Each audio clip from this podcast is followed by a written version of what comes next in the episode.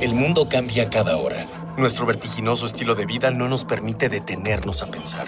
Compramos, rentamos, vendemos, consumimos. Todo lo que hacemos o dejamos de hacer tiene consecuencias para el mundo. ¿Cómo enfrentar los grandes retos de nuestra época? ¿Cómo reducir nuestro impacto en el ambiente?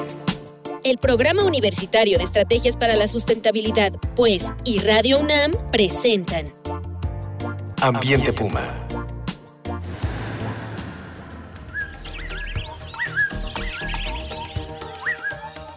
¿Qué tal? Qué gusto estar de nuevo con todos ustedes. Soy Marjorie González y a nombre de Mireya Imes, directora del Programa Universitario de Estrategias para la Sustentabilidad de la UNAM y titular de este espacio, les doy la más cordial bienvenida a su programa Ambiente Puma, Voces, Ideas y Acciones Sustentables. Pues Albert Einstein, este físico célebre del siglo XX, dijo alguna vez que el mundo es un lugar peligroso, pero no por causa de quienes hacen el mal, sino por aquellos que no hacen nada por evitarlo. Afortunadamente en México contamos con múltiples organizaciones, individuos, científicos y profesionistas que están trabajando a favor de la sociedad y del medio ambiente de nuestro país. Hoy hablaremos sobre una de estas organizaciones, el Centro Mexicano de Derecho Ambiental, SEMDA. Y para charlar con nosotros es muy grato recibir hoy en cabina al maestro Gustavo Alanís, director general del Centro Mexicano de Derecho Ambiental, SEMDA. Bienvenido, maestro. Gracias, buenas tardes, un gusto estar aquí con ustedes. Pues antes de empezar la plática con nuestro invitado, vamos a escuchar las voces de la comunidad universitaria, a quienes les preguntamos, ¿conocen casos de conflictos ambientales en la ciudad o en el país?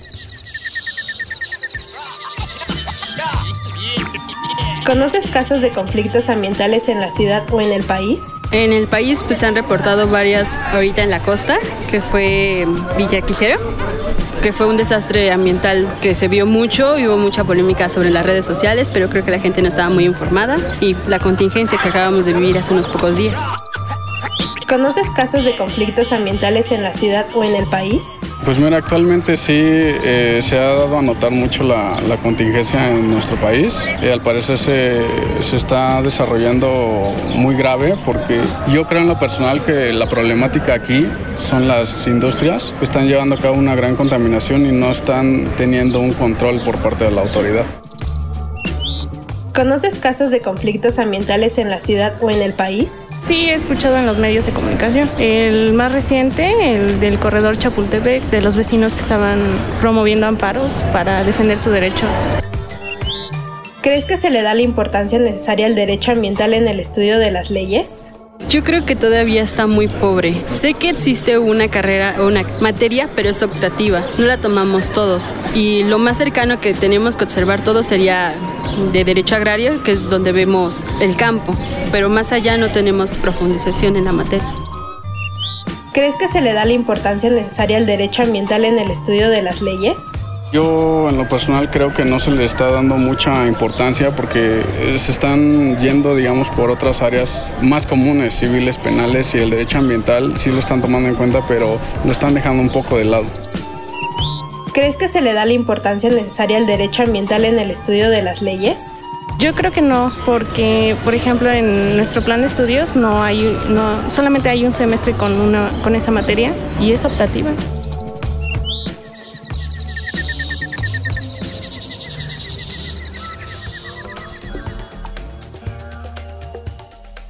¿Qué le parece, maestro Alanís, a nuestros estudiantes? ¿Deberíamos reforzar más el aprendizaje de estos temas en las áreas de, derecho, en las licenciaturas de derecho? Yo diría que rotundamente sí.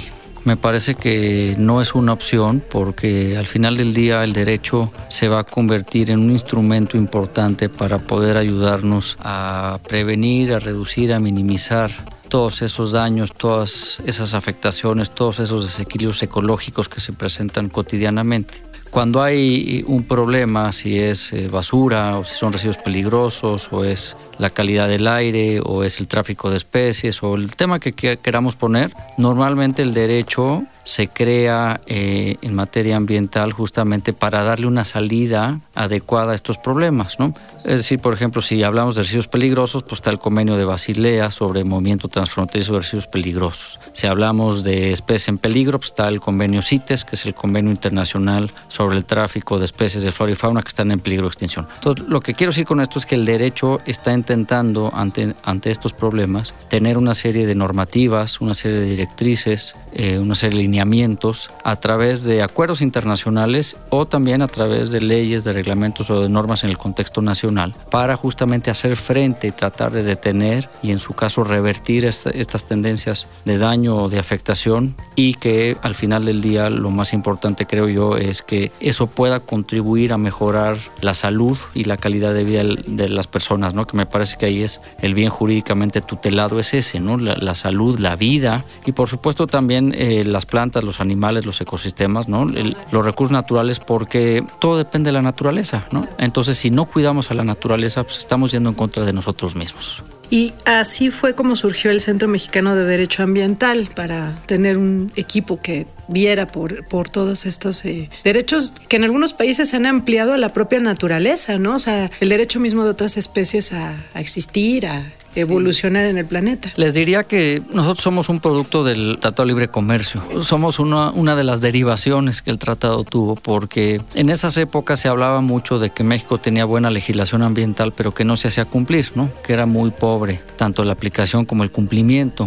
Y entonces nosotros nos pusimos a ver en aquella época, yo estaba estudiando una maestría en Derecho Internacional en Estados Unidos, y nos dimos cuenta que había eh, muy pocos esfuerzos, ¿no? Alguien aquí en la universidad dando un curso de Derecho Ambiental, alguien en algún despacho este, haciendo la práctica privada, pero no había un esfuerzo desde sociedad civil con la intención de poder apoyar la aplicación y el cumplimiento efectivo de la ley, ¿no? que para nosotros ese era el tema fundamental, ¿no? que hubiera legalidad, que hubiera Estado de Derecho ¿no? en materia ambiental porque esa es la única manera de poder garantizar que las condiciones ambientales van a estar mejor allá afuera. Entonces teníamos un marco jurídico, ¿no? una ley ambiental. Eh, hoy en día tenemos esa ley, que es la Ley General del Equilibrio Ecológico y la Protección al Ambiente. Tenemos reglamentos, tenemos normas, el, derecho a un medio ambiente sano en la propia Constitución, tenemos el derecho a la salud, el derecho al agua, también el, eh, al, al agua en la Constitución. Pero interesante lo que decían los alumnos ahorita porque primero, ¿quién conoce los problemas? Pues muy pocos. Y segundo, ¿quién conoce cómo eh, tratar de dar una salida legal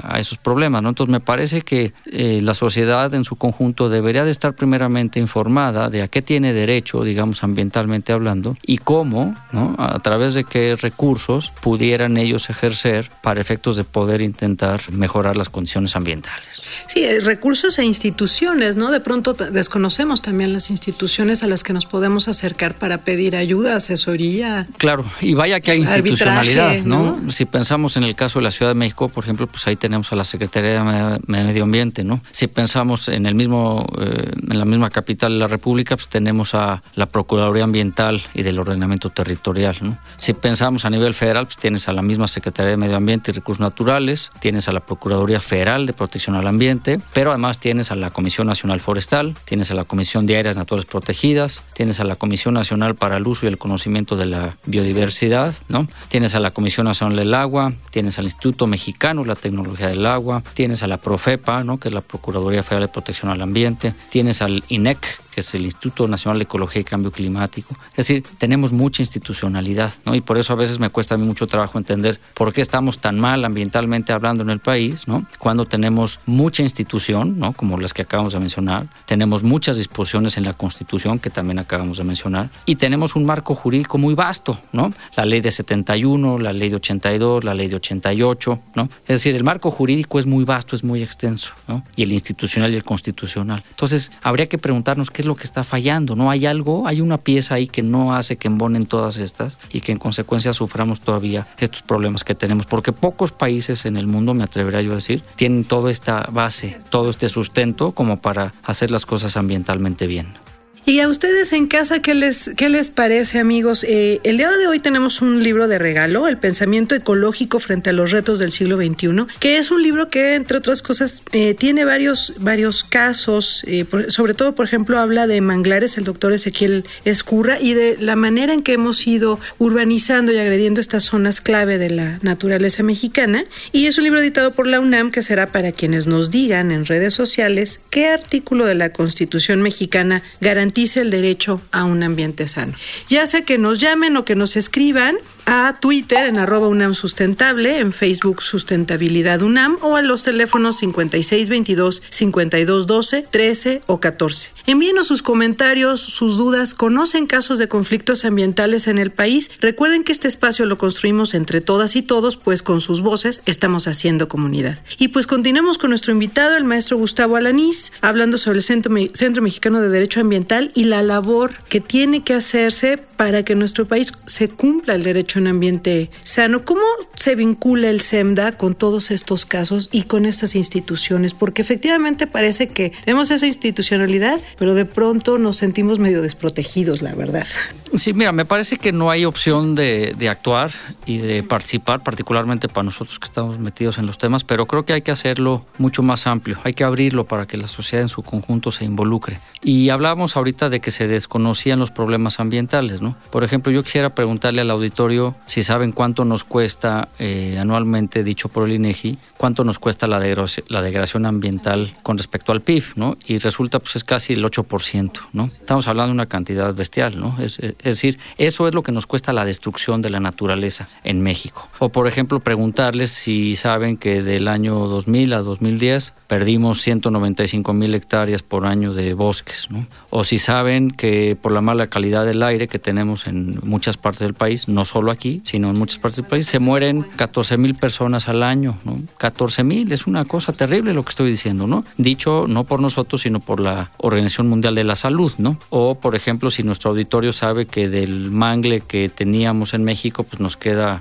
el 35%, ¿no? Entonces, hay datos ahí duros, ¿no? Muy escalofriantes y que eso lo que hace es que te invita a la acción para efectos de tratar de, como decíamos hace un momento, revertir estas tendencias. Todos nosotros lo que hacemos es que nos relacionamos con los actores interesados, con ciudadanos, con organizaciones de la sociedad civil para tratar de conjuntamente tratar de encontrar una salida adecuada a estos problemas y también lo hacemos con la autoridad, ¿no? Me parece que es inteligente tanto para nosotros como para la autoridad trabajar de manera conjunta en aquellos casos donde podamos hacer fuerza. Seguramente en otros no se podrá y cada quien seguirá su, vía paralela y no pasa nada, ¿no? Con respeto, con eh, un tratamiento adecuado se pueden hacer las cosas bien, ¿no? No se trata de un enfrentamiento a toda costa, sino hay que ver y hay que encontrar esos nichos de oportunidad y en los que no, pues vamos separados y no pasa nada. Pero aquí me parece que lo más relevante al final del día es que la sociedad, eh, los ciudadanos interesados, las organizaciones, de sociedad civil tengan el valor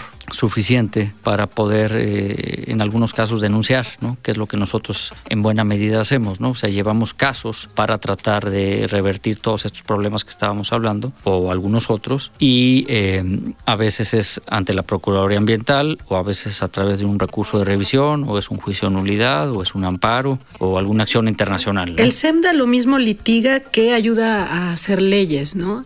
En este momento algún caso paradigmático, bueno, están en muchos casos, pero alguno de los que nos quiera hablar. Pues mira, este sí hemos tenido la fortuna de participar en la elaboración de varias leyes. Por ejemplo, la Ley General de Desarrollo Forestal Sustentable nos tocó eh, ser parte de los que la elaboramos hace muchos años. Eso fue en la administración del presidente Fox. Eh, tenemos esa experiencia donde también queremos aportar ¿no? y, y dar parte de la solución a los problemas. ¿no? pues nos corretea como siempre el tiempo, llegamos a la, al final de esta primera parte del, tema, pero vamos a seguir eh, platicando con el maestro Gustavo Alanis, director de SEMDA, Centro Mexicano de Derecho Ambiental, en la próxima emisión. Y bueno, pues Así, así es esto de la radio, se tiene que acabar. Agradezco la presencia de Miguel Alvarado en los controles y en la producción y al equipo de Educación Ambiental y Comunicación, Dalia Ayala, Brenda Garcilaso, Jorge Castellanos y Juan Antonio Moreno. Esto fue una coproducción de Radio UNAM y el Programa Universitario de Estrategias para la Sustentabilidad con apoyo de la Dirección General de Divulgación de la Ciencia.